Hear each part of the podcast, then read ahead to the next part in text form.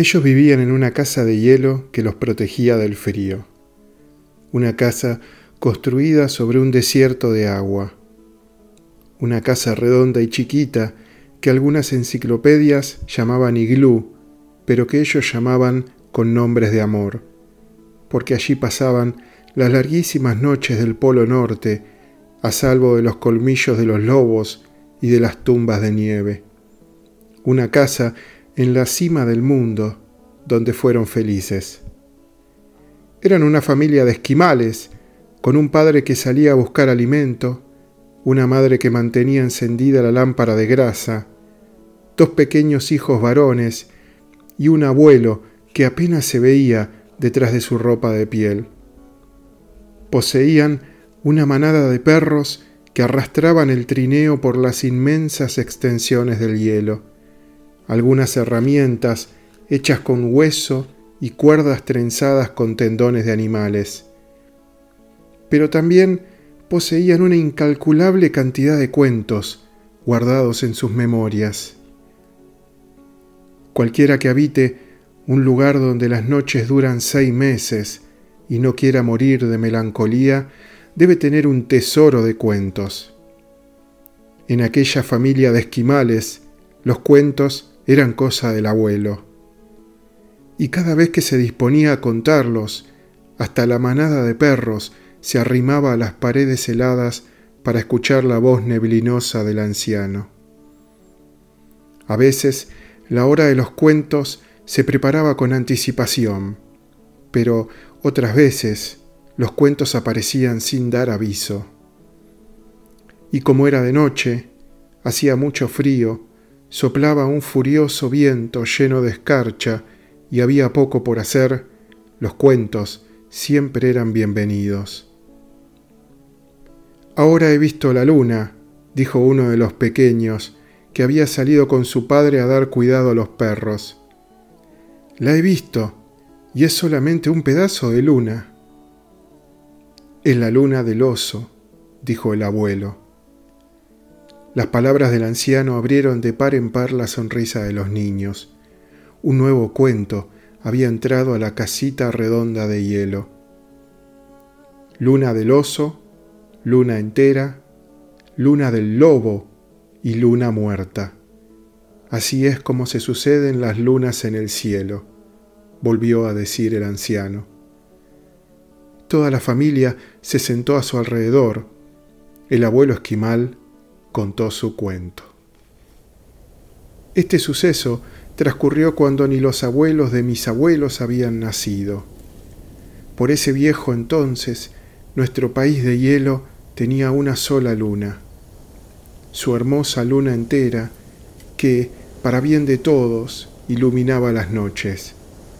Una luna que parecía recortada con punzón de hueso, redonda y brillante en medio de la oscuridad.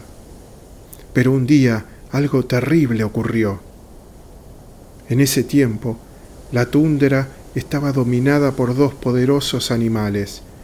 Cada uno mandaba y disponía sobre una mitad del territorio.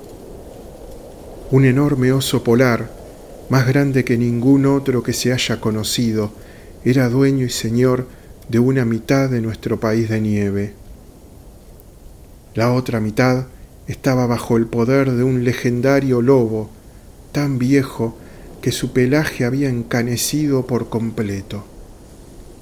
Las noticias sobre su ferocidad llegaban a todos los rincones. Por eso este lobo tenía dos modos de matar, con la crueldad de su dentadura y con el espanto que ocasionaba la leyenda de su hambre. Y bien, como el oso tenía su tamaño y sus garras, y el lobo tenía sus colmillos y su fama, las cosas se mantenían en paz. Al fin y al cabo, las presas de caza estaban bien repartidas y las hazañas de los dos animales eran igualmente importantes. Ninguno de ellos sentía aprecio por su vecino, pero ambos respetaban la división establecida, una mitad del oso, una mitad del lobo. Ustedes podrían estar preguntándose, cómo se reconocía el límite de aquellos poderíos. Muy fácilmente. El límite estaba marcado por un río que descendía desde lo alto de un macizo. Durante los inviernos era un río de hielo. Durante los veranos era un río de agua clara. Y fue justo al inicio de un verano que la gran cosa ocurrió. Como el verano apenas empezaba, nuestra luna redonda todavía ocupaba su lugar en el cielo. El deshielo había comenzado, así que por el cauce que partía en dos el territorio ya corría un riachuelo. La luna redonda se reflejaba en las aguas del río y estaba feliz de verse tan bella. El oso, llevado por las ganas de beber agua fresca después de tantos meses de solo lamer el hielo, llegó hasta una orilla del río.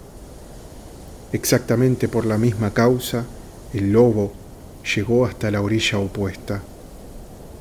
Al principio todo parecía que iba a continuar como siempre.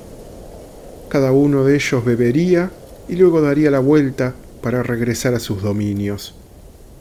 Pero la luna estaba allí, y donde está la luna puede suceder cualquier cosa. Casi al mismo tiempo los dos animales pensaron lo mismo y desearon lo mismo. El oso y el lobo miraron la luna en el agua y quisieron adueñarse de ella.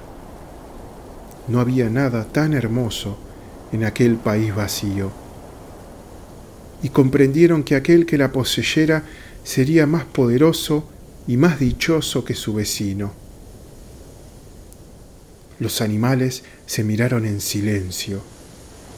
El oso irguió su cuerpo enorme y comenzó a soltar espuma por la boca.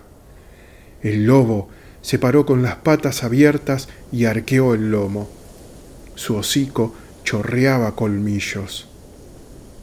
El gran oso avanzó un paso sin dejar de mirar a su enemigo en ningún momento. Su respiración dibujaba espirales de humo a causa del frío. El lobo también se adelantó un paso, enseñando toda la dentadura. La luna entendió lo que estaba ocurriendo y se puso a tiritar de miedo. Lentamente, los dos animales entraron al agua con los ojos fijos uno en el otro. La luna del río miraba a la luna del cielo, rogándole que la sacara de allí.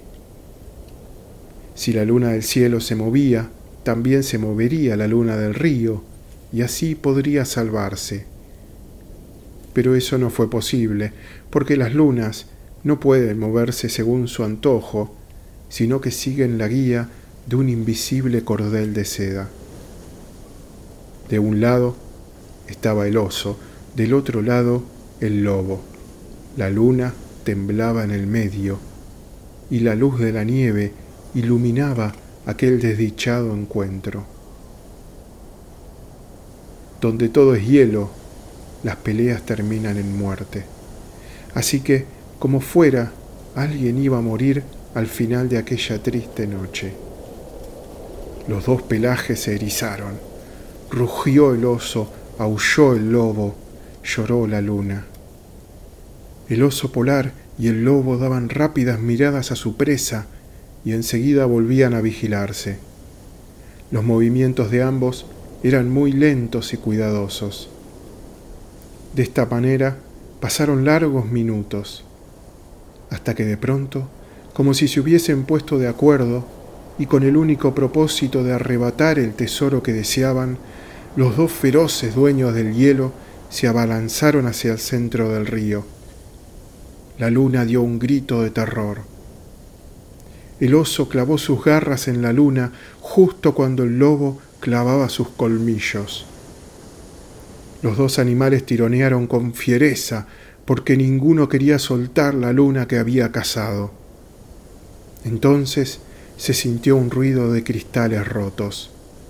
El ruido venía de los frágiles huesecitos de la luna que acababan de quebrarse. Después de los huesos se desgarró su carne luminosa y cada uno de los animales corrió de regreso a su orilla, llevándose consigo un pedazo de luna. El lobo se llevó una porción un poco más delgada y con forma de uña. Lo demás quedó en las garras del oso. En el agua ondulaba la sangre de la luna como hebras de leche que se llevó al río. Desde ese día tenemos cuatro lunas. La luna entera, que es de todas la más antigua, la luna del lobo, la luna del oso, y entre una y otra, la luna muerta, que siempre nos recuerda aquello que ocurrió. El abuelo esquimal terminó su cuento. Durante un largo rato todos en la casa de hielo permanecieron en silencio, tratando de imaginar la noche en que la luna se partió en dos. Los niños pidieron permiso para salir a mirar el cielo. La madre protestó diciendo que hacía demasiado frío y que no era el momento. El padre le dio la razón a su mujer con un asentimiento mudo, pero los niños insistieron y volvieron a insistir. Finalmente el abuelo se entrometió. Ustedes deberían dejar que los niños salgan a mirar la luna. La mujer que había comenzado a limpiar unas pieles, respondió que ya la habían visto muchas veces. Posiblemente, dijo el abuelo, sin embargo, algo cambiará hoy. Los niños salieron de la casita redonda y cuando alzaron la cabeza para ver la luna, luna del oso, sintieron la misma alegría que cuando, cada varios meses, se acercaba el trineo de algún familiar que venía de visita. Los cuentos nos ayudan a amar las cosas, murmuró el abuelo. Del libro Sucedió en colores, Liliana Bodoc, el cuento Blanco.